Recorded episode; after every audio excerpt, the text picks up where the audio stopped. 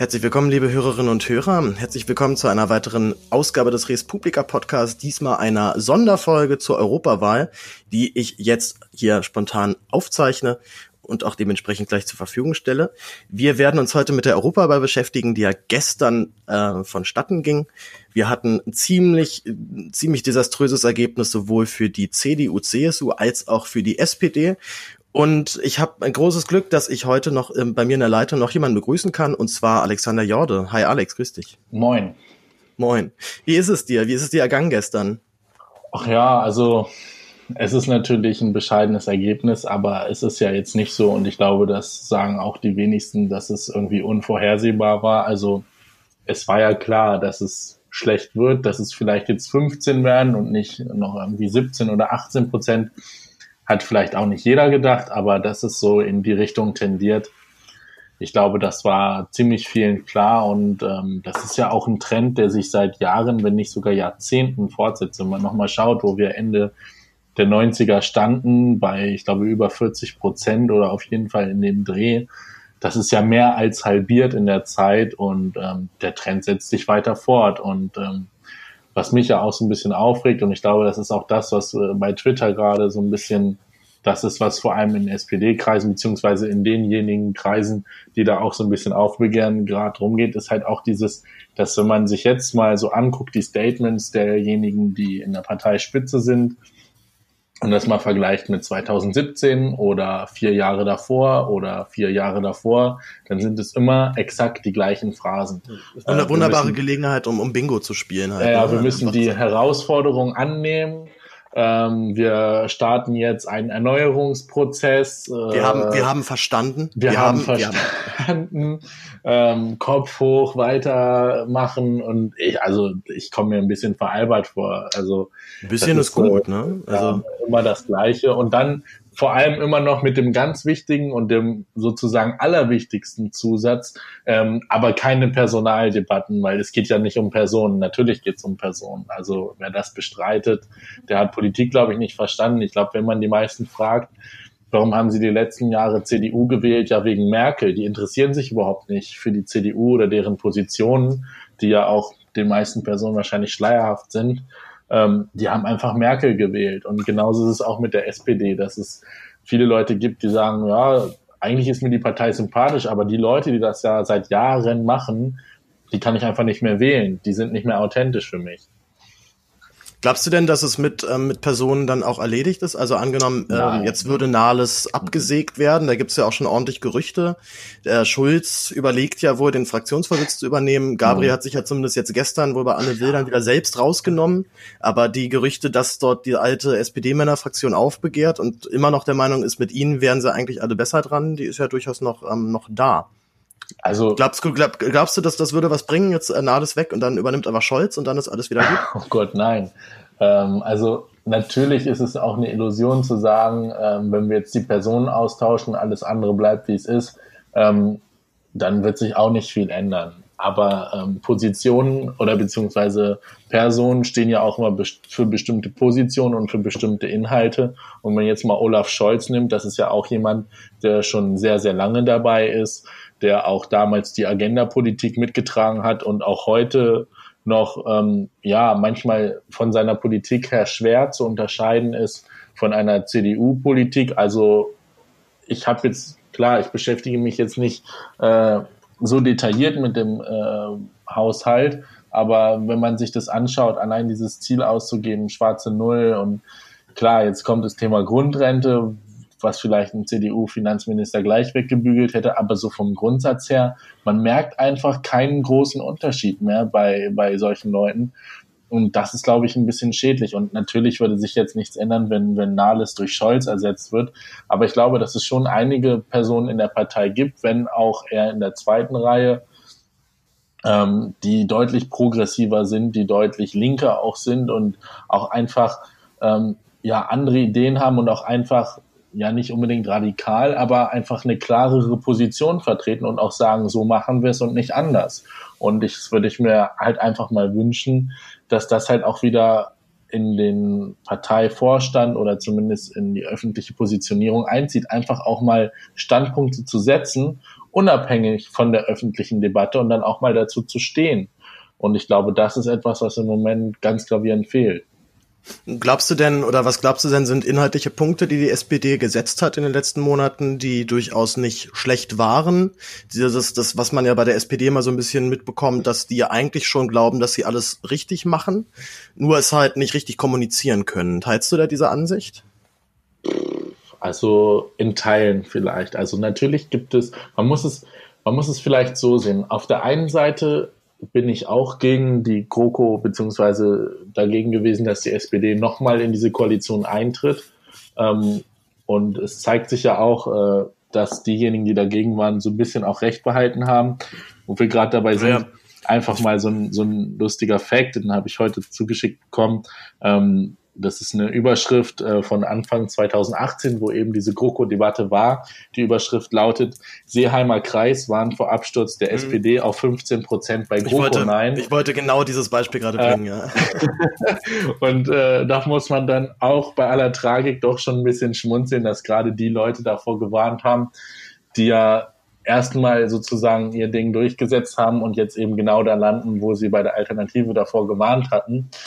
Ähm, Nein, also natürlich, wenn man jetzt zum Beispiel zurückblickt auf die, die vergangenen Regierungsjahre, wenn mich jetzt jemand fragen würde, klar, ich bin da vielleicht auch der falsche Ansprechpartner, aber wenn einer fragen würde, was hat eigentlich die CDU durchgesetzt äh, oder was hat die mal vorangebracht, was war deren Idee, dann würde mir nichts groß einfallen. Die CSU hat ihr, ihre Mutterrente und ähm, ich weiß nicht, ob das Baukindergeld vielleicht von der CDU kam oder. Es kam, kam von der CDU. Die, SPD ja. musste es halt immer auch mitverkaufen, als ja, wäre es ihres, ja. Ja, aber das sind halt so zwei Sachen, so ganz kleine Sachen, wo ich sage, okay, das hat jetzt nicht irgendwie die Welt bewegt, was tatsächlich ein, ein wirklich ein gutes Ding war, auch wenn es meiner Ansicht nach und ja mittlerweile auch SPD-Positionen zu wenig ist. Der Mindestlohn, das gegen die CDU durchzudrücken, war schon wirklich ein Erfolg.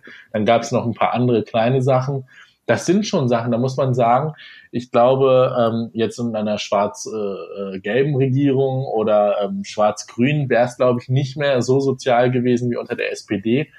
Aber das ist nicht mehr das, wofür die SPD steht. Also das sind so Tröpfchen auf den heißen Stein. Ich meine, auch heute kannst du von 8,50 Euro oder seien es 9,19 Euro oder wie viel, kannst du dich in der Stadt nicht mehr über Wasser halten. Also das geht vielleicht noch irgendwo auf dem Dorf, wenn du dann in einem Betrieb arbeitest, wo du halt noch relativ günstig wohnen kannst irgendwie, aber in einer kleineren Stadt oder wo das, das geht schon gar nicht mehr. Also das ist überhaupt also nicht mehr vereinbar. In, in, Berlin bist du mit Mindestlohn dann so bei, also du bist ja dann so bei 1,2 circa netto ja, da geht halt schon gerne mal die Hälfte immer nur für die Miete drauf. Dann ja. lebst du eigentlich halt nur wie Aber für eine Einzimmerwohnung oder so. Ja, eine, eine ein, Einzimmerwohnung wird hier tatsächlich sehr schwierig in Berlin. Die findest du nämlich aber fast gar nicht. Die gibt's Echt? einfach gar nicht mehr. Na, die so. sind aber alle, die sind alle halt, die sind alle einfach belegt. Also es gibt so, okay. Berlin ist ja die Umzugsrate aus bei fünf bis sechs Prozent. Also das ist die, die Leute, wenn sie eine Wohnung haben, bleiben sie halt auch hier. Und wenn ich mir dann überlege, na, sagen wir mal so 600 Euro für, für eine Zwei-Zimmer-Wohnung, das ist dann schon fast sehr günstig dann bleiben halt eben noch so 600 Euro im Monat zum Leben. Dann lebst du eigentlich halt wie ein etwas besser gestellter Hartz-IV-Empfänger, nur dass du eine 40-Stunden-Woche hast noch nebenbei. Ja, und du musst also, ja auch noch äh, Versicherungen und was weiß ich nicht. Und ja, ja genau. gut, Berufsunfähigkeitsversicherung lohnt sich schon fast gar nicht, weil wenn du Hartz IV kriegst, hast du ja auch nicht viel weniger. Und das als, ist als Kranken, als Krankenpfleger eine Berufsunfähigkeitsversicherung. Ja, das, die ist das hast du damals, teuer. Hast du doch mal erzählt, genau, dass das, äh, ja. äh, da, da, merkt man direkt den Stand deines, äh, deines Berufs ja. auf jeden Fall. Ja, da weiß man auf jeden Fall, dass man kein, äh, keine gute Chance hat, bis zur Rente arbeiten zu können. Ja. Wie war, wie waren denn, wie waren denn gestern so für dich die, also wie empfandest du die Reaktion? Ich war gestern halt nicht in Berlin. Ich war, ich bin pünktlich zu Europa mal, habe ich auch direkt von der, von der, von den freien Grenzen Gebrauch gemacht und bin nach Prag gefahren, habe mir ein mhm. sehr gutes Konzert angeguckt und habe dementsprechend halt nur so am Handy halt mitbekommen, wie die Wahlergebnisse eintrudeln und habe dann nur bei Twitter den gesamten äh, Shitstorm der, der, der angestauten äh, Sozen halt nur abgekriegt, ja. die dann, äh, die sich natürlich alle an den Kopf gefasst haben, dass sich Nahles wirklich einfach nur hinstellt, sagt so, ja, pff, blöd gelaufen, Kopf hoch, tschüss. Ja, also. Hast du, ähm, hast, hast, du dich da gut wiedergespiegelt geführt von ihren Redaktionen, äh, Reaktionen? Also ich muss sagen, ich habe auch keinen Bock gehabt, mir diese abgelesenen Statements anzugucken. Ähm, ich habe einmal ganz kurz, also wirklich für ein paar Minuten in dieses SPD-Statement da reingeschaltet. Und da habe ich mir halt gedacht, okay, kann man so machen, aber ähm, da kann man es eigentlich auch lassen. Also was ich mir gewünscht hätte, egal wer da jetzt rausgeht, äh, gut, bei Olaf Scholz kann ich mir das nicht vorstellen, dass er schafft, aber ich hätte mir jetzt gewünscht, wenn jemand eine so stolze Partei eigentlich wie die SPD, die wirklich in der Geschichte Deutschlands so viel erreicht hat, das muss man ja auch mal ganz klar so sagen. Also ohne die SPD hätten wir viel gesellschaftlichen Fortschritt nicht erreicht, auch wenn das mit der aktuellen äh, SPD nicht, nicht so unbedingt viel zu tun hat. Aber dass sich eine Vorsitzende oder dass sich jemand dahinstellt dann und dann da so ein bisschen was vom Papier abliest und sagt, ja, wir nehmen jetzt die Herausforderung an und Kopf hoch und ja, und also da frage ich mich, da steckt null Emotion dahinter. Wenn, wenn, also wenn da jemand rauskommt und Vorsitzender einer solchen Partei ist, dann wünsche ich mir da eine Brandrede, dann wünsche ich mir da jemanden, der sich da hinstellt und sagt, wir krempeln jetzt den Laden von unten bis oben einmal komplett um äh, und beschäftigen uns mal wirklich damit und nicht, indem wir irgendwelche Beraterfirmen wieder anstellen oder was weiß ich nicht, die dann analysieren, welche Themen man hätte bespielen müssen, um vielleicht in der oder der Gruppe nochmal ein paar Wähler abzugreifen, sondern mal grundlegend zu überlegen, was machen wir hier eigentlich und macht das überhaupt Sinn, wie wir das machen und machen wir das eigentlich noch für die Leute, für die wir eigentlich mal gewollt haben, dass wir Politik machen, nämlich für die Mehrheit der Gesellschaft, die arbeitet und dieses Land sozusagen am Laufen hält. Und natürlich aber auch für die Leute, die eben nicht imstande sind, das zu tun und die eben auch nicht durch so ein Netz fallen dürfen. Und also diese Statements da immer, da kriegt die Krise und dann auch immer dieses Jahr, wir werden den Erneuerungsprozess dieses Jahr abschließen. Ja, und dann ja, was ist dann? Also der Erneuerungsprozess äh, so weitergeht, dann stehen wir dann bei zehn Prozent und äh, da bleibt's dann oder wie? Also keine Ahnung, was da noch kommen soll. Ich habe noch nicht so viel gemerkt von diesem Erneuerungsprozess und ich glaube, die Wähler auch nicht. Und ähm, ja, keine Ahnung. Also wie gesagt, diese Statements, ich habe auch nur kurz reingeschaltet ähm, und dann habe ich mir gedacht, gut, das kannst du dir auch sparen. Ähm, und ja, also das war es dann auch, was ich mir da gegeben habe. Ich, ich, war, ich war ja eigentlich von der Erwartung, äh, oder ich habe mir eigentlich doch erwartet, dass an diesem Sonntag was passiert. Also das war abzusehen, dass das Ergebnis eine Katastrophe wird. Das hat ja, hast du ja auch direkt einleitend gesagt, wirklich keinen überrascht. Es hat ja wirklich keinen überrascht. Ob es jetzt 15, 17 Prozent sind, das ist dann auch eigentlich egal, dass es mhm. auf jeden Fall stetig bergab geht. Ähm, und dann fallen halt aber so eigenartige Zitate von einem gewissen Olaf Scholz dann auch noch auf, der vor zwei Wochen auch der Zeit tatsächlich gesagt hat, ne, trotz allem Auf und Abs geht's ja mit der SPD doch stetig voran oder insgesamt voran, wo man sich halt dann doch ehrlich fragen muss, in welcher ja, also wo man sich auch fragen muss, in welcher Welt lebt der Mann eigentlich und kann der kann der keine Zahlen lesen oder oder bin ich zu blöd, um um eine Statistik richtig werten zu können?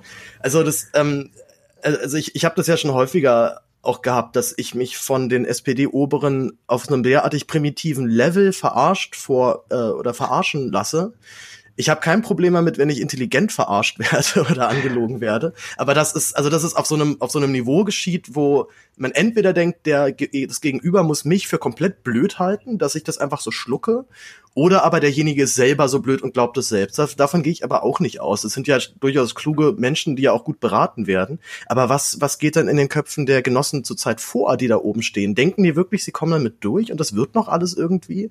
Oder sehen die nicht, also sehen die nicht ganz eindeutig, dass es mit ihrer politischen Karriere und auch mit ihrer gesamten politischen Partei ganz offensichtlich bergab geht? Also, ja. also ich, ich stelle mir immer so vor, wie wir so in drei, vier, fünf Jahren auf diese Zeit gucken und merken, es war so eigentlich alles klar. So, es war alles vorgezeichnet.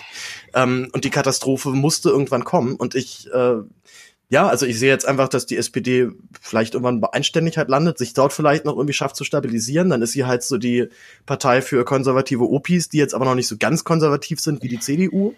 Und dann ist das halt dann so der, der konservative Anhang von der grün-rot-roten Regierung, eventuell, oder grün, äh, grün-gelb-roten Regierung, wie, was auch immer sich dann wieder zusammenfindet. Ja. Wäre, wäre auch nicht meine Wunschkoalition, aber zurzeit ist ja auch Rot-Rot-Grün mit, mit der AfD im Bundestag ja rein rechnerisch sehr schwierig. Also worauf, worauf soll das Ganze noch hinauslaufen und wie schlimm, wie schlimm muss das Ergebnis denn noch werden, bis klar ist, wir müssen, wir müssen radikal was verändern. Ja, also was, was ich ja auch, ich glaube, ich habe es auch irgendwie in einem Tweet irgendwie kurz gefasst, so gesagt, wo ich gesagt habe, natürlich werden Personaldebatten ausgeschlossen, von den Leuten, die im Parteivorstand sind, weil es ja um eben diese Leute geht bei den Personaldebatten. Und ähm, das ist das große Problem. Ich, was ich auch sehr problematisch finde, ist halt, ja, dass, dass dieses System einer Partei irgendwo auch ein Stück weit veraltet ist. Zum Beispiel, dass der SPD, finde ich auch, also ich würde mich jetzt nicht irgendwie als, als äh, ja, jemanden bezeichnen, der äh, total Probleme hat, so ein Konstrukt zu verstehen, aber ich bin jetzt seit Oktober in der Partei, also schon ein halbes Jahr, glaube ich, oder noch mehr. Und immer noch gibt es so Situationen, wo ich mir so überlege, wie funktioniert das jetzt überhaupt? Also wer kommt jetzt in, in genau dieses Gremium und ähm, wer wählt denjenigen und wer wählt den da wieder raus und wie demokratisch ist das Ganze am Ende eigentlich noch? Also wie viel Einfluss habe ich als einfaches Mitglied in einer Partei auf die Position meiner Partei und auch auf die Leute, die da oben stehen. Also ich würde mir da deutlich mehr Basisdemokratie wünschen und vor allem auch, dass einfach mehr Leute an der Spitze einer Partei stehen, die eben auch ein Stück weit das repräsentieren, ähm, sozusagen, wofür die Partei steht, beziehungsweise wen die Partei auch repräsentieren will. Also, dass auch Leute in, in, einer, in einem Parteivorstand sind, die wirklich noch 40 Stunden die Woche arbeiten gehen, die ähm, auch in Berufen arbeiten, die nicht akademisch sind, so dass wenn Debatten aufkommen in so einer Runde, auch mal jemand da sitzt und dann sagt, ey Leute, ihr entfernt euch gerade ganz massiv von der Lebenswirklichkeit der Menschen. Also die Themen, die ihr hier debattiert, die haben nichts, aber auch wirklich nichts mit dem zu tun, was die Leute beschäftigt. Das ist jetzt natürlich von mir auch Spekulation. Ich saß noch nie im Parteivorstand oder bei einer Sitzung von denen. Ich weiß nicht, was sie da bereden, aber ich glaube, der Anteil derjenigen, die dort sitzen, die wirklich ähm, noch in einem Beruf tätig sind und arbeiten, ist gen Null oder sehr gering. Und das ist nicht gemeint, von wegen, die wissen nicht, was Arbeit bedeutet, sondern es ist klar, dass wenn man Berufspolitiker ist oder Politiker in einer hohen Position, dass das deine Haupttätigkeit ist und dass du dann eben nicht mehr in einem normalen erwerbstätigen Beruf arbeiten gehst, aber du brauchst einfach Leute, glaube ich, dort, die dich erden und auch immer wieder mal zurückziehen und sagen, ey, das ist ein falsches Thema jetzt oder das beschäftigt die Leute nicht. Und ich glaube, so jemand ist in der Position dann wertvoller als irgendein Beraterteam, die am Ende auch keine Ahnung haben, ähm, was sie da eigentlich beraten oder was die Leute eigentlich wollen. Ich glaube, dass ich habe die Schulz-Story zwar noch nicht lesen können, leider aus Zeitmangel, aber ich glaube, das ist ja auch etwas, was in dem Buch beschrieben wird, wenn man sich zu, zumindest die Zusammenfassung und sowas durchliest, dass diese Reden von Schulz am Ende so umgeschrieben worden von irgendwelchen Beratern und Kommunikationsleuten und so, dass das am Ende so ein glatt gebügeltes Ding war und es einfach keinen mehr tangiert hat. Und wenn der so eine Rede mal gehalten hätte, wie ihm das Herz auf der Zunge liegt, ich glaube, dann wäre da viel mehr bei rumgekommen. Und ich finde, wir sollten uns einfach verabschieden von diesen ganzen Beratern und Leuten, die analysieren, wie man etwas kommuniziert, sondern einfach mal ehrlich das aussprechen, was man denkt und was man fühlt und was man glaubt, was richtig ist und dann auch mal polarisieren damit. Ich glaube, ich glaube, ein, ein großer Punkt dabei ist, oder was mich sehr häufig stört an politischen Debatten, dass man merkt, man, man stellt eine kritische Frage, auch wenn ich, ich bin ja mit meinem Podcast zum Beispiel auf dem, auf dem Debattencamp auch rumgelaufen, und dann stelle mhm. ich eine kritische Frage und der, und der, der, ähm, der Adressat der Frage muss dann erst überlegen, oh weia, wenn ich das und das jetzt sage, könnte ich ja vielleicht dem und dem auf den Schlips treten oder dem mhm. und dem dann widersprechen. Und das wollen, das dürfen wir ja nicht. Also es gibt so einen komischen, unausgesprochenen Konsens offensichtlich in der hohen Politik, dass man auf gar keinen Fall irgendeinen Dissens kommunizieren darf. Es muss alles irgendwie auf Linie ja. sein und ich muss da ganz brav mich, ich, ich, also ich glaube, ich weiß nicht, vielleicht, vielleicht unterschätze ich da auch einfach die, die breite Masse oder vielleicht unterschätze ich dann irgendwie die, die Generation äh, über, über 50, die da wirklich irgendwie total vor, vor abschreckt. Aber ich habe überhaupt kein Problem mit einem Dissens Dissens, solange es halt in einer fairen Art und Weise kommuniziert und ausgetragen wird und man das Gefühl hat, hier, hier geht es letztendlich um, um einen argumentativen Austausch. Da freue ich mich tatsächlich sogar viel mehr über Dissens, weil ich dann weiß, da gibt es gerade eine Debatte, die geführt wird. Es gibt äh, verschiedene Positionen, die austariert werden müssen. Und für mich war ähm, also ich habe sowieso schon sehr schnell für mich entschieden, auf gar keinen Fall die SPD zu wählen. Äh, aber für mich war diese diese Kühnert-Kontroverse äh, wieder eine also wieder so ein perfektes ja. Beispiel dafür, dass da halt ein einer mal so ein linkes Thema anschneidet und die besten Reaktionen oder die wohlwollendsten Reaktionen waren dann noch so in die Richtung, naja, er ist halt Juso-Chef, es ist sein, sein Job.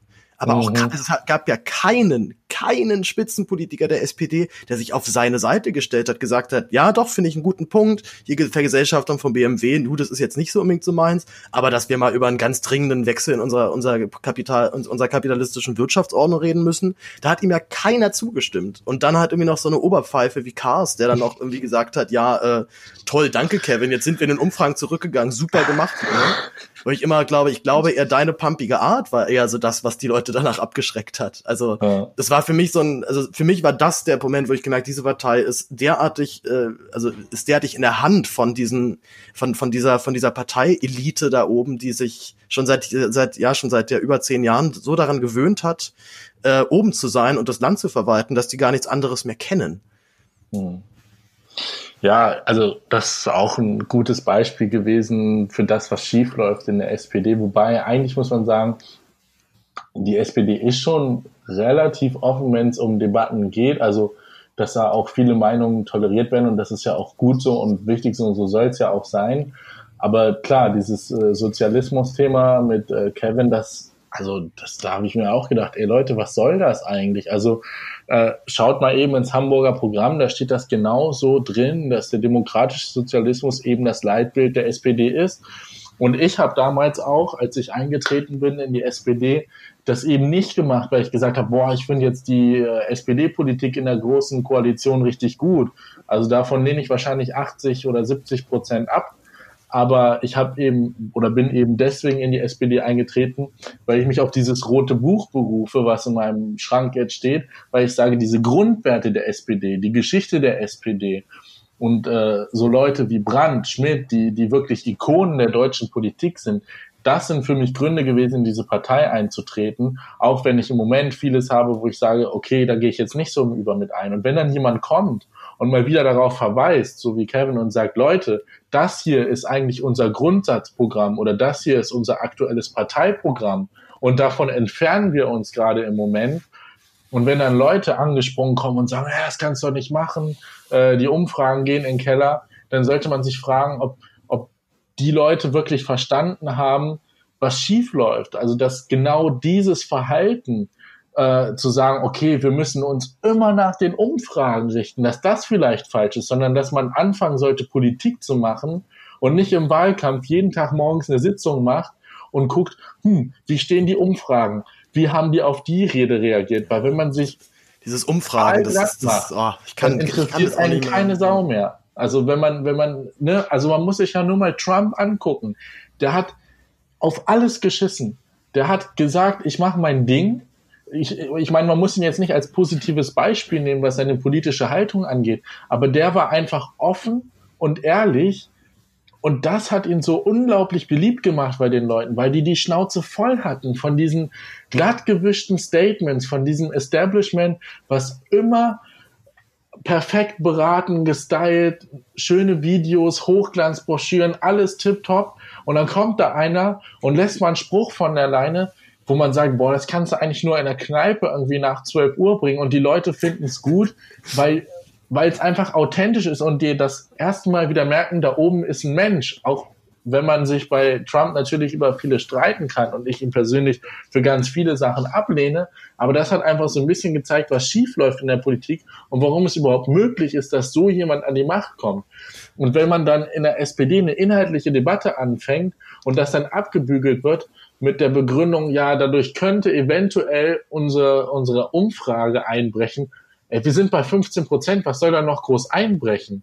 Die, die, die Politik der letzten 15 Jahre, nämlich immer nur auf die Umfragen zu achten und immer tausend Kompromisse zu machen, sodass man am Ende gar keine eigenen Linien mehr hat, das hat uns zu 15 Prozent gebracht und bestimmt keine Sozialismusdebatte.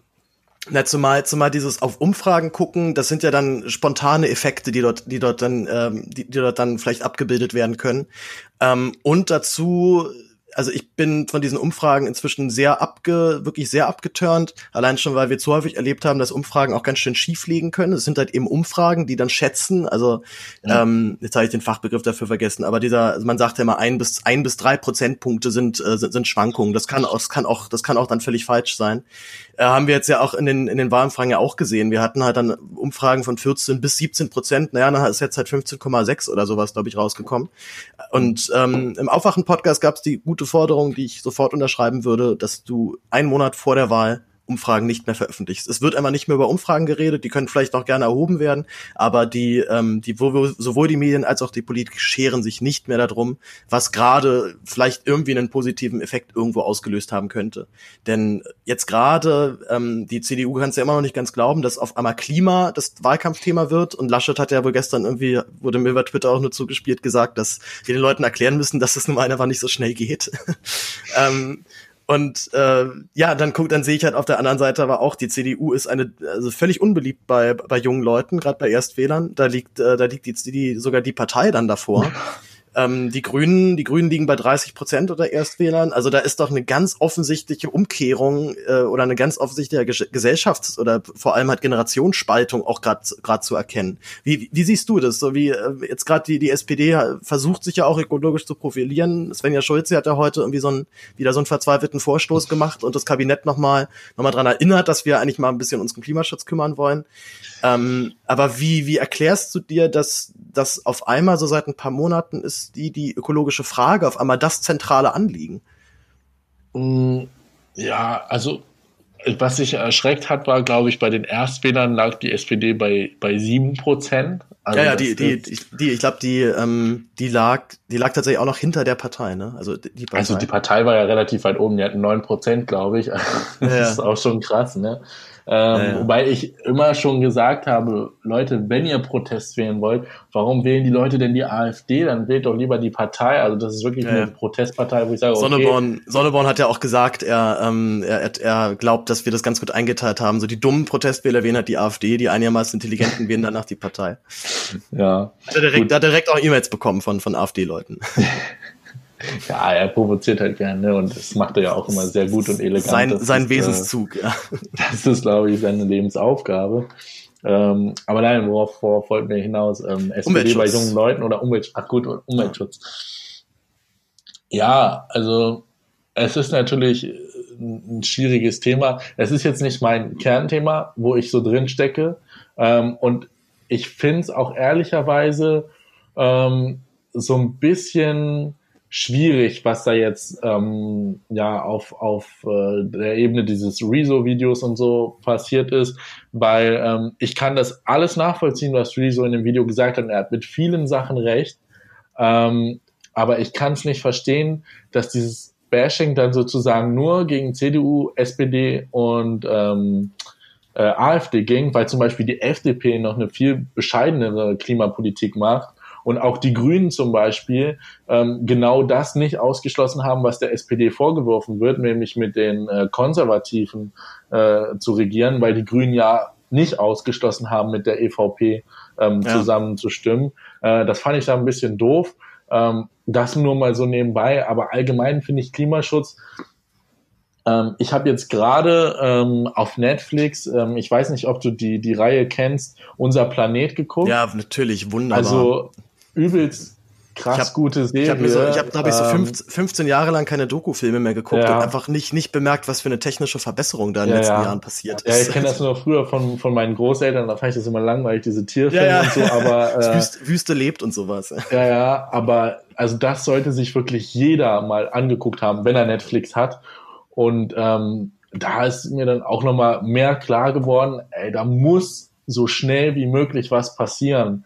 So, und ähm, ich finde dieses Argument, ja, jeder kann ja selber ein bisschen was machen, das geht einfach nicht. Also man kann selber sein Leben nicht so sehr beeinflussen. Ich finde, was ein bisschen schwierig ist, ähm, gerade bei den Grünen oder denjenigen, die halt jetzt so sehr krasse Forderungen stellen, ähm, zum Beispiel eine hohe CO2-Steuer, wenn es jetzt zum Beispiel um äh, fossile Brennstoffe oder sowas geht. Ich komme zum Beispiel eigentlich vom Land Und wenn ich jetzt so gucke, die Leute müssen halt zur Arbeit fahren und die können sich mal nicht eben ein Elektroauto oder irgendwas leisten, was ja auch im Moment bei, bei der Energieversorgung noch gar nicht so viel besser ist, was den CO2-Ausstoß angeht. Wobei ich das Argument eigentlich auch nicht gelten lasse, weil man muss einfach nur die Energiequellen sozusagen ähm, umstellen. Aber ähm, ich finde, das ist immer so ein bisschen schwierig, da mit so radikalen Forderungen ranzugehen. Wenn ich gucke, da wo ich eigentlich herkomme, kommt zweimal am Tag ein Bus.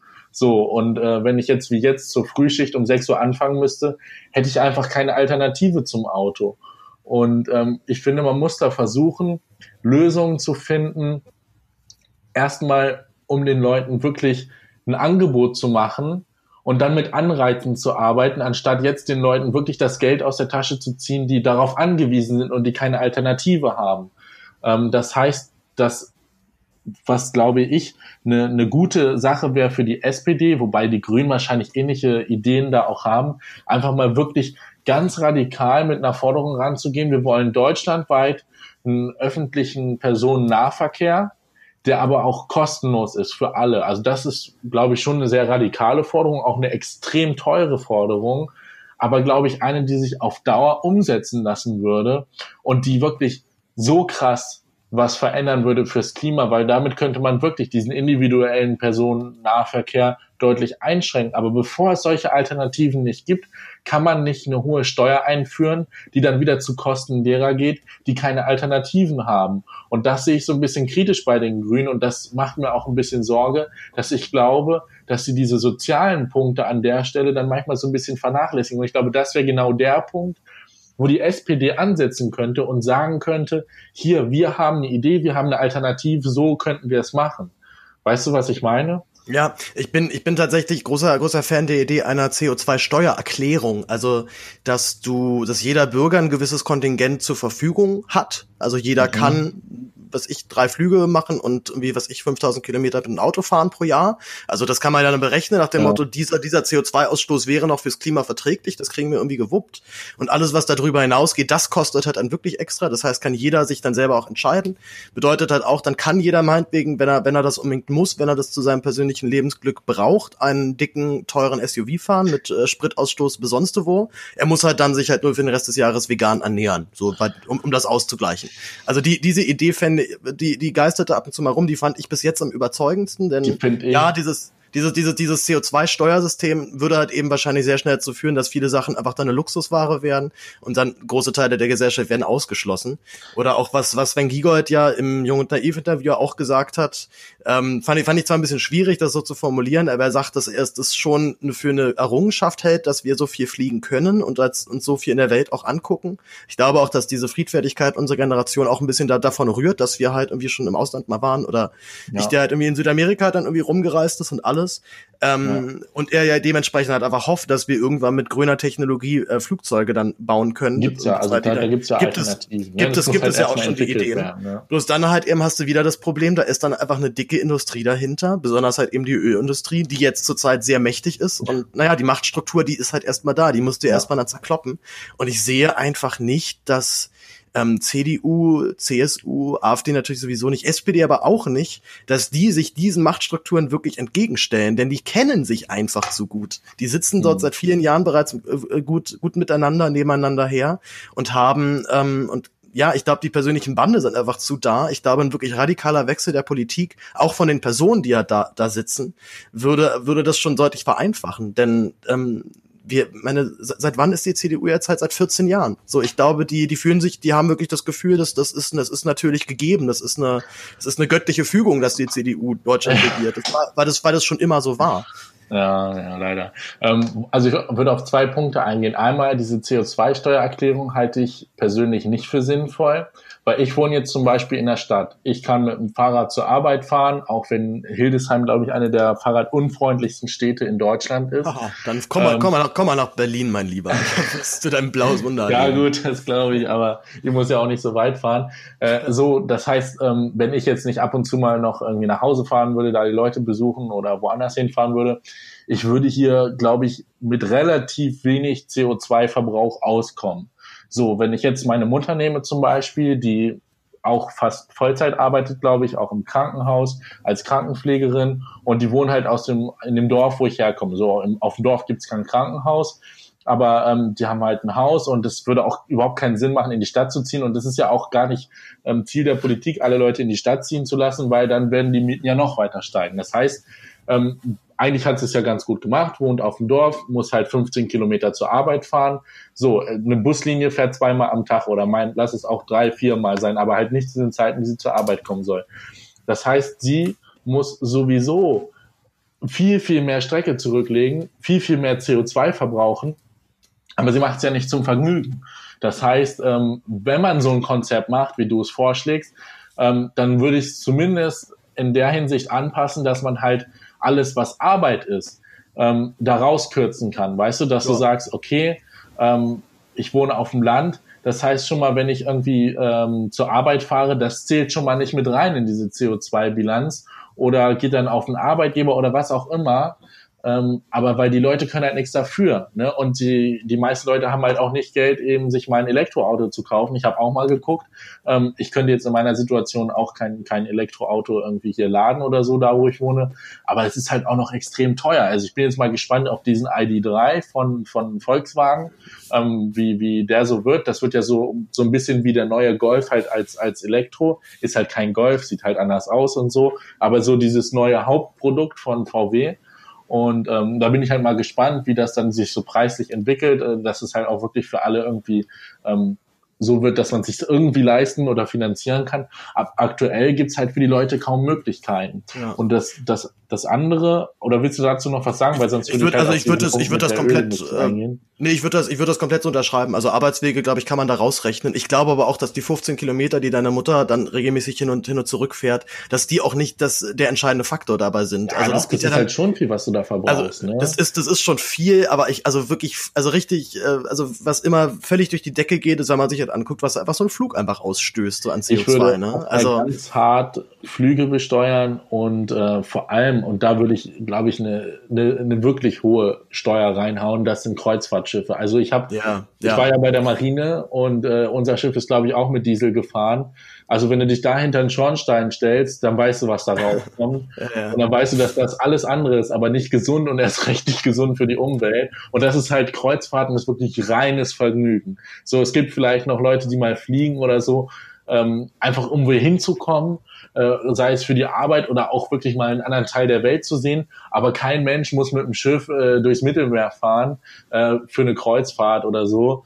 Ähm, das muss wirklich nicht sein. Und wenn es sein muss, dann kann man dafür auch mal wirklich Geld blechen, weil äh, da wird so viel Kohle gemacht in der Kreuzfahrtindustrie und da wird die Welt so krass verpestet. Und dann sind gibt's das sind das dann das sind dann auch so Situationen, wo ich jeden verstehen kann, wo die sagen, was geht eigentlich mit diesen Politikern ab, wenn in Hamburg eine Straße gesperrt wird, die Leute dann statt drei Kilometer fünf Kilometer fahren durch die Stadt, doppelt so viel verbrauchen und nebenan äh, wird gerade das neue Schiff eingeweiht, das fährt los und verbraucht mehr äh, Sprit oder bläst mehr CO2 in die Luft als alle Autos, die in Hamburg fahren, zusammen.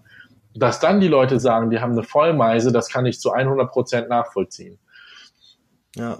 ja du, du, du wolltest, wolltest noch was zur Ölindustrie sagen? Ja, genau, beziehungsweise nicht direkt zur Ölindustrie, sondern zu diesen Verbund von, äh, ja, wie soll ich sagen, Wirtschaft und ähm, Politikern und so. Das ist natürlich, ähm, wenn dann gibt's halt Beispiele wie äh, es gibt ja einen ähm, SPD-Abgeordneten, ähm, der damals auch in Fragen der Rüstungspolitik sogar gegen die Fraktion gestimmt hat, ähm, kommt aus Hamburg, ähm, ist ja auch ähm, durchaus ähm, sehr bekannt, auch in den sozialen Netzwerken. Ähm, das sind halt so Leute, die, die wandeln mit der Wirtschaft an und sind dann halt auch scheinkonservativ oder sind in irgendwelchen Wirtschaftsforen und fordern Parteiausschlüsse, wenn irgendwelche Leute ähm, äh, sozialistische oder demokratisch-sozialistische. Forderungen aufstellen.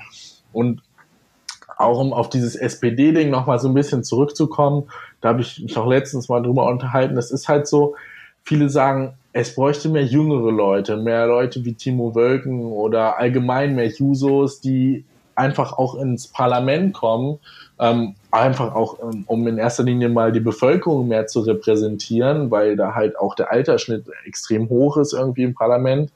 ähm, dass man sagt, wir brauchen mehr junge Leute, die halt auch mal mit frischen Ideen, mal mit radikalen Ideen auch einfach mal bisschen, mit ein bisschen Naivität auch an das Ganze rangehen und nicht von Anfang an schon so verbohrt sind von diesem System und sich nicht jahrelang durch irgendwelche Parteigremien äh, irgendwie die, die, die Wege gehen müssen, um mal auf den Listenplatz zu kommen, dass da vielleicht einfach die Lösung wäre, ähm, einfach mal zu versuchen, möglichst viele junge Leute äh, eben zur Direktwahl zu bringen. Also dass, dass mhm. einfach mal viele junge Jusos sagen, so, ich will jetzt auch mal kandidieren nächstes Jahr und dann halt erstmal parteiintern natürlich sich äh, auseinandersetzen mit den, mit den Älteren vielleicht und sagen, guckt mal Leute, ihr habt jetzt die letzten 15 Jahre gemacht ähm, mit eurer Politik, mit eurer Haltung, mit eurer, eurer Art Wahlkampf zu machen.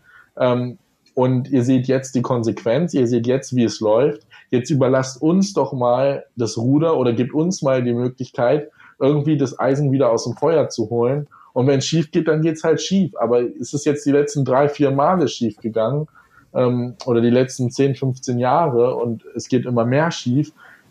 Mehr als probieren können wir es nicht. Und ich glaube, das wäre halt eine Möglichkeit, auch junge Leute reinzubringen. Und ich sehe halt den Vorteil, wenn das über eine Direktwahl passiert, dass die Leute auf nichts angewiesen sind. Wenn du über eine Liste gewählt wirst, ich glaube, dann ist es halt so, dass du, zumindest wenn du da die, das Interesse hast, nochmal wieder reinzukommen und deine Chance nur über eine Liste hast, dass du dann halt auch weniger kritisch in der Fraktion bist, dass du weniger kritisch abstimmst. Außer natürlich, du hast wirklich ja den Mumm und den Arsch in der Hose und sagst, okay, nö, ich mache das so, wie ich das für richtig halte ähm, und riskierst dann halt, dass du nicht wieder aufgestellt wirst. Und das ist, glaube ich, halt bei einer Direktwahl ein bisschen anders. Wenn du sagst, okay, ich kann meinen Wahlkreis alleine gewinnen, ähm, dann kann ich auch in der Fraktion freier sein. Natürlich ist mir schon klar, dass eine Fraktion nur funktioniert, wenn man einigermaßen zusammenhält und auch gemeinsam Dinge durchbringt. Wenn da jeder macht, was er will, dann funktioniert das natürlich nicht. Aber man muss nicht alles mittragen. Und ich finde es erschreckend, wie viele Leute für, für gewisse Kriegseinsätze stimmen, für wie viele Leute äh, da rumhadern, wenn es um, um Waffenexporte geht und so. Also da gibt es einige Sachen, wo ich äh, gesagt habe, da gibt es überhaupt gar keine Diskussion mit der Union. Da hätte ich gesagt, nein, und da, da diskutiere ich auch nicht drüber, weil sonst hätte ich Schwierigkeiten, mich noch Sozialdemokrat zu nennen, also bei manchen Fragen. Und ähm, ich glaube, dass das halt eine, eine Art Lösung für die Zukunft sein könnte in der SPD, dass die Leute, die wirklich progressiv, links und jung sind, sagen, okay, wir wollen jetzt kandidieren, wir wollen hier das Ruder übernehmen in den Wahlkreisen und dass man darüber einfach versucht, mehr junge Leute zu bringen, und dann einfach mal frischen Wind in das Parlament zu bringen, dass das vielleicht so eine Art von Lösung wäre. Ja, also das, das, das mit der mit dem Direktwählen, da würde mir jetzt halt direkt sofort dann als Beispiel Marco Bülow einfallen, der immer direkt über seinen Wahlkreis in Dortmund gewählt wurde als Direktkandidat und ja immer sehr unbequem war. Der ist ja sofort dann, glaube ich, in der ersten Legislaturperiode auch dann von, von der Liste gestrichen worden. Das heißt, es blieb ihm nur noch die Wahl über, ähm, über, mhm. über sein Direktmandat. Aber ich, ich hatte zum Beispiel jetzt eine, eine, eine Debatte mit einer, ähm, mit, mit jemand von den Jusos, der dann auch meinte, naja, aber guck mal, wählt, du kannst auch Jusos jetzt diesmal wählen. Und ich sehe, ja, aber was, was, was bringt mir das denn? Da sitzen an der zwei Menschen, die äh, die, die letztendlich ja auch der SPD angehören, die ja auch der, der Fraktion dann angehören. Glaubst du wirklich, dass diese zwei dann erstens was ausrichten können? Zweitens dort ja, halt dann gut, sind ja nur zwei von 15, das ist schon es, es sind es sind zwei wenig. es sind zwei von fünf, nee, es ist es ist nicht wenig, aber da sitzen dann zwei Leute, die zwar für sich dann in Anspruch nehmen, die Jugend zu vertreten und meine Gegenmeinung zu bringen, aber ich glaube auch, dass so ein, dass so eine ähm, also also Timo Wölken ist ja jetzt zum Beispiel jetzt auch drin und ich fürchte halt eben aber auch, dass so eine Konstellation auch sehr schnell dazu führt, dass diese Leute dann sehr schnell hart rangenommen werden nach dem Motto, ey, guck mal, Junge, so läuft es jetzt hier bei uns, du bist jetzt hier, ähm, du bist jetzt hier, du bist jetzt hier mit dabei.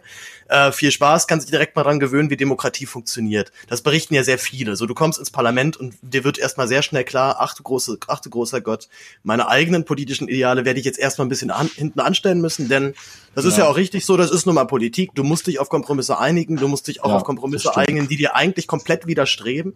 Und ich glaube, ja, genau, gen ich glaube, genau deswegen sind so viele Leute auch so abgeturnt von Politik, weil ich glaube, dass viele Menschen das für sich einfach nicht möchten. Also die sich, halt glaube, eben, die sich wünschen, dass da eine gewisse Kontinuität noch drin ist. Ich glaube, das ist halt immer so, so ein Grad, auf dem man wandert. Also natürlich wäre es naiv zu glauben, ich gehe in ein Parlament und kann da machen und tun, was ich will und kann bei jeder Abstimmung äh, machen, was ich möchte. Also das geht natürlich nicht. Also das, das, das glaube ich nicht, dass das möglich ist. Zumindest macht man sich damit keine Freunde und auch zu Recht keine Freunde, weil so kann man gemeinsam nicht agieren. Und man ist ja auch in einer Partei und in einer Fraktion erst recht, sollte man, glaube ich, auch ein Stück weit solidarisch und im, miteinander sein und im Team arbeiten.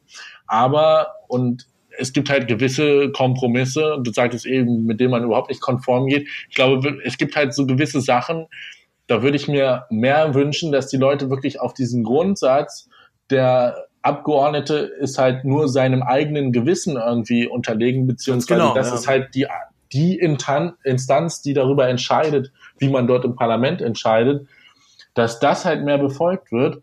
Und zum Beispiel ich hätte, egal wie ich rein gewählt worden wäre ins Parlament, bei der letzten Bundestagswahl hätte ich Merkel nicht gewählt im Parlament. Das hätte ich auch vorher so artikuliert ähm, und hätte gesagt, ich kann das nicht vereinbaren, weil damit können wir keine sozialdemokratische Politik machen und damit enttäuschen wir dann auch die Wähler. Und das hat sich gezeigt, dass genau das passiert ist. Ich meine, 20 Prozent, also das ist halt auch das Krasse, finde ich, in der SPD, dass immer wieder gesagt wird, so wie jetzt auch, ja gut, es ist schon schlecht, es ist schon äh, ein Schock irgendwo, aber es war ja erwartbar. Stell dir mal vor, vor zehn Jahren hätte die SPD 15 Prozent gekriegt.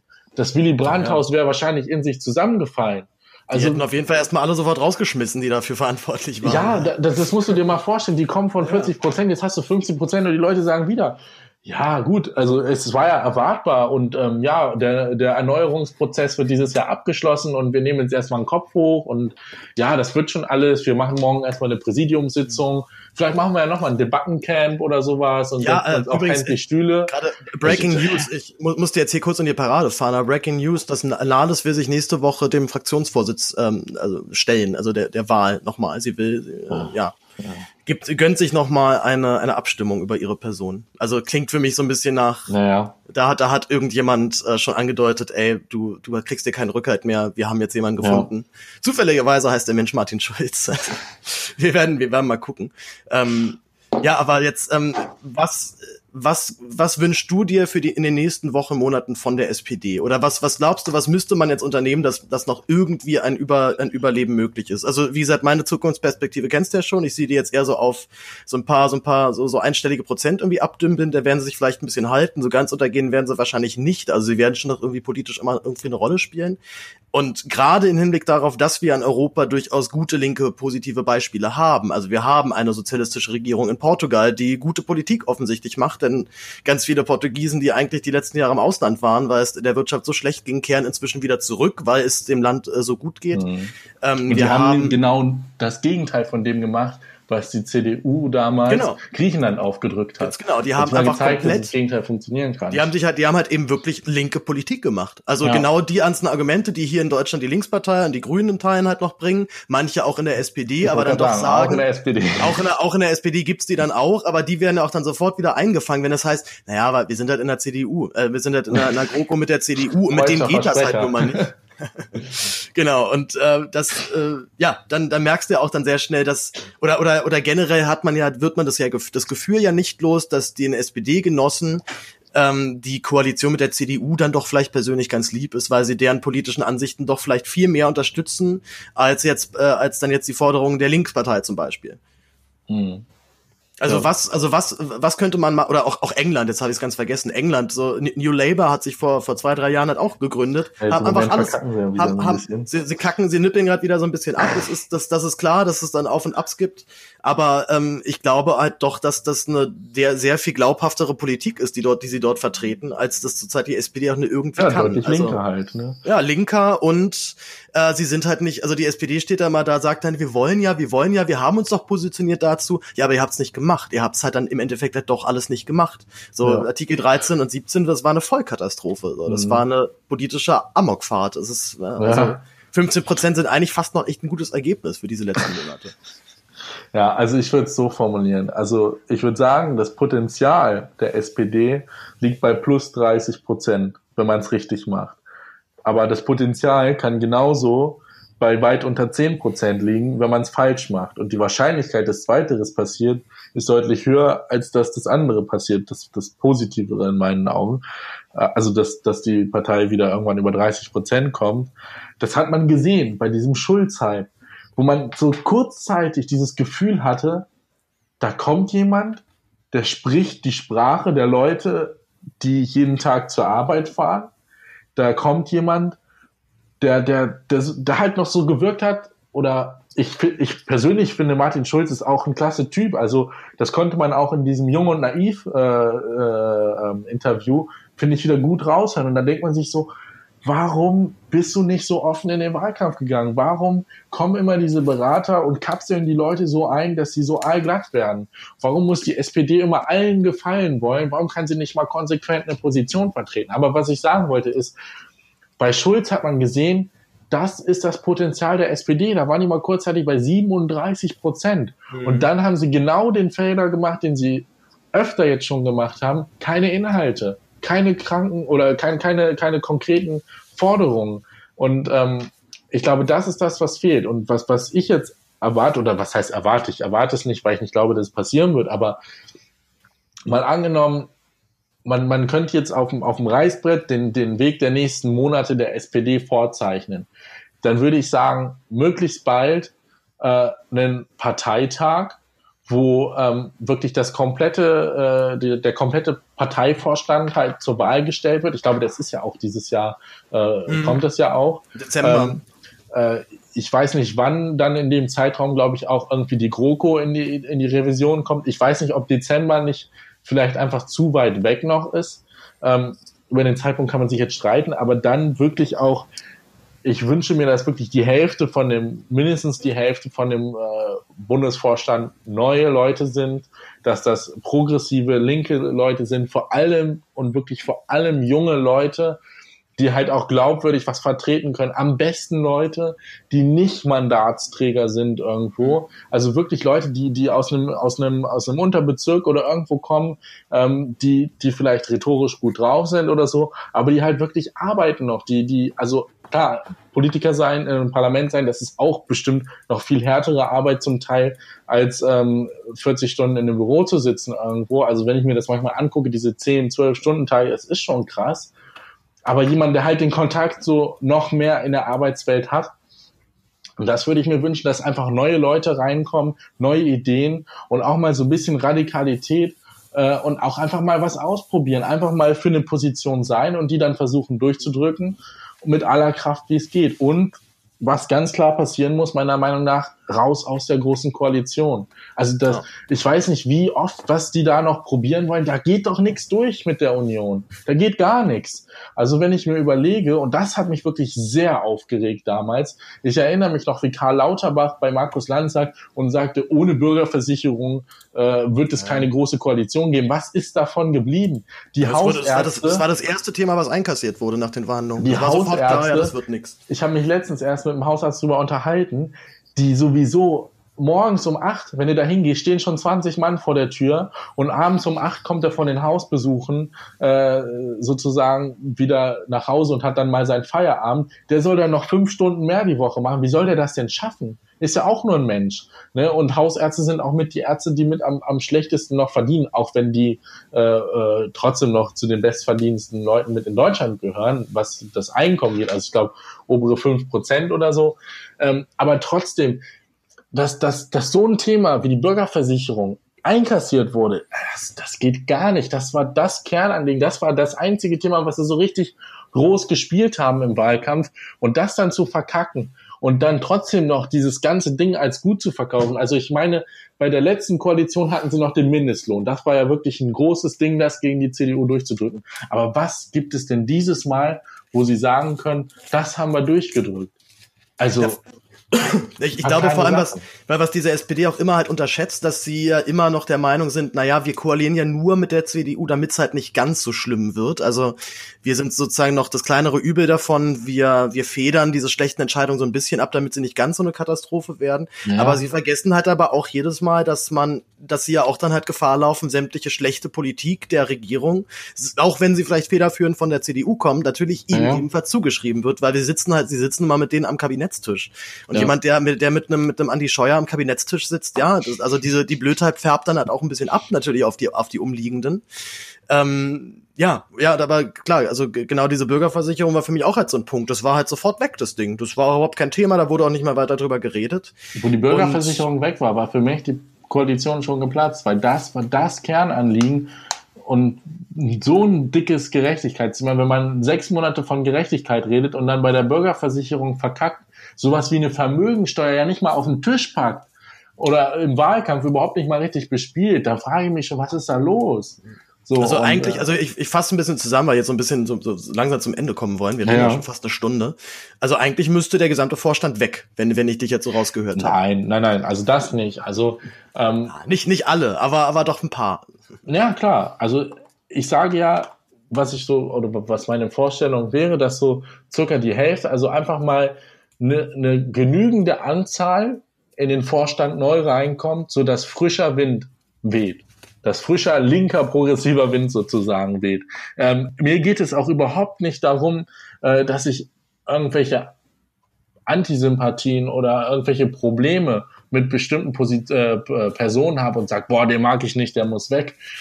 Das, das spielt für mich überhaupt gar keine Rolle. Mir geht es darum, dass diese Partei irgendwie überleben sollte, damit sie noch Politik machen kann, die ich ja eigentlich will, also Politik in einem guten Sinne, die sozial ist, die, die äh, ja, für die Leute sozusagen da ist und für die Gesellschaft, für eine solidarische Gesellschaft steht. Aber ich habe halt das Gefühl, dass es mit, mit einigen Leuten im, im Vorstand nicht mehr funktionieren wird. Ja, aber, aber da, genau da muss ich dich jetzt mal festnageln, weil ich, also ich stelle mir jetzt so vor, das wird jetzt, äh, oh, was ich, die Parteiführung hört, hört meinen Podcast, äh, Grüße an der Stelle, äh, und hört diesen Vorschlag, denkt sich, ah, super, dann schmeißen wir jetzt hier so ein paar unbekannte zweite Reihe Vorstandsmenschen halt raus, nehmen wir halt ein paar neue Frische halt rein, das passiert auch dann ganz gerne mal, dann würde sich am Endeffekt auch nichts ändern. Also, äh, ich sag mal, mein, mein, meine einzige, naja, meine, einz, meine einzige meine einzige Idee, wie diese Partei überleben könnte, wäre wirklich zu sagen, okay, wir treten jetzt gesamt geschlossen zurück, der gesamte Vorstand, alle treten zurück und danach gibt es eine Urwahl. Das heißt, jedes Parteimitglied kriegt einen Stimmzettel und darf sich halt aussuchen, wen möchte ich jetzt davon wählen. Kann natürlich auch gerne jemand vorschlagen, es werden Leute ihren, ihren Hut in den Ring werfen und so weiter und so fort. Ich glaube auch schon, also ich glaube auch sicherlich, dass dann auch einige der, der alten Kandidaten weiterhin dabei sein werden, gerade weil diese Partei so, so hoffnungslos überaltert ist. Aber es hätte zumindest diesen Anschein von, von, von einem neuen Anstrich Anstrich, von einer neuen Idee, die dort eingebracht wird. Und äh, ja, vor allem das, also mir wäre vor allem halt wichtig, dass da auch mal Leute halt dann reinkommen, deren Namen ich noch nie gehört habe. Also allein schon, wenn, wenn das gewährleistet ist, dass im Präsidium dann Leute sitzen, wo ich weiß, die sind komplett unverbrannt, die sind vielleicht in irgendwelchen Kreis- oder Landtagsverbänden irgendwie mal unterwegs gewesen, aber auf Bundesebene kennt die kein Schwein, würde ich sagen, das ist, glaube ich, der einzige Weg für ein, also ein, ein wirklich so, so ein komplettes, komplettes Reset eigentlich. Also so wie es Labour gemacht hat. Tja, wenn ich das so höre, muss ich sagen, finde ich eigentlich ganz gut. Ja, wunderbar. Also, ich, also es ich gibt hab, ich habe mich, hab mich auch halt gegen entschieden, die Users zu nehmen, weil, weil die sind mir auch einfach zu brav. Also es tut mir leid, aber ja, ich weiß, ich weiß, also, dass die auch alle scheiße finden, aber ich würde mir halt wünschen, so keine Ahnung, geht zum Parteitag und kettet euch da ans Rednerpult und sagt, nö, wir gehen halt erst wieder weg, wenn ihr alle zurücktretet. Also das also muss ich tatsächlich auch sagen. Polemischer Protest. Also, mal das ein oder andere Statement von Kevin, was halt so ein bisschen ja, so ein bisschen irgendwie noch so ein Ticken dagegen ist, aber sonst muss ich wirklich sagen, Alter, das ist echt, das ist mir zu wenig. Das ist, also ich habe zu oft das Gefühl, dass die, die Jusos mehr so gesehen werden, als das sind die Leute, die halt ähm, für die SPD die, die Wahlplakate aufhängen und in den Fußgängerzonen und sowas ähm, halt irgendwie sich den, den Frust der Leute irgendwie abholen sozusagen. Und, ja, und, und dann halt, und dann halt, und dann halt irgendwie hoffen, in so ein paar Jahren mal nachzukommen. So ja, das heißt, also das würde ich nicht jedem unterstellen, aber also wirklich, ich würde mir wirklich mal mehr Radikalität und das ist genau so, wie du sagst, weil bei so einem, gut, bei der No-GroKo-Kampagne, da, da muss ich sagen, da, also ich habe mir diesen Parteitag angeguckt im äh, Fernsehen damals und das fand ich schon echt gut, also wie die Debatten da geführt wurden, wie die Stimmung da, also da hat man wirklich gemerkt, da ist dicke Luft im Raum, aber auch das war noch zu wenig. Also ich würde mir wünschen, wenn das damals 20 Prozent waren, dass jetzt 80 bis 100 Prozent kommen beim nächsten Parteitag und dass da richtig Remi-Demi ist und dass es dann auch mal heißt, okay, hier wird jetzt mal die Bude abgerissen und von unten bis nach oben wieder neu aufgebaut, weil jede Wand bis ins zehnte Stockwerk irgendwo schimmelig ist. Äh, und da muss ich sagen, finde ich deine Idee wirklich gut, dass man sagt, okay, wir, wir wählen jetzt niemanden ab oder sagen jetzt nicht, du musst raus, du musst raus, der wird abgesägt und dafür wird wieder oben irgendwo im Kreis rotiert, sondern dass man wirklich sagt, alle stellen sich zur Wahl, es kann jeder vorgeschlagen werden und dann wird einfach mal abgestimmt. Und ich meine, so Leute wie Olaf Scholz, die haben schon bei den letzten Wahlen immer nur 67 Prozent oder irgendwie sowas bekommen.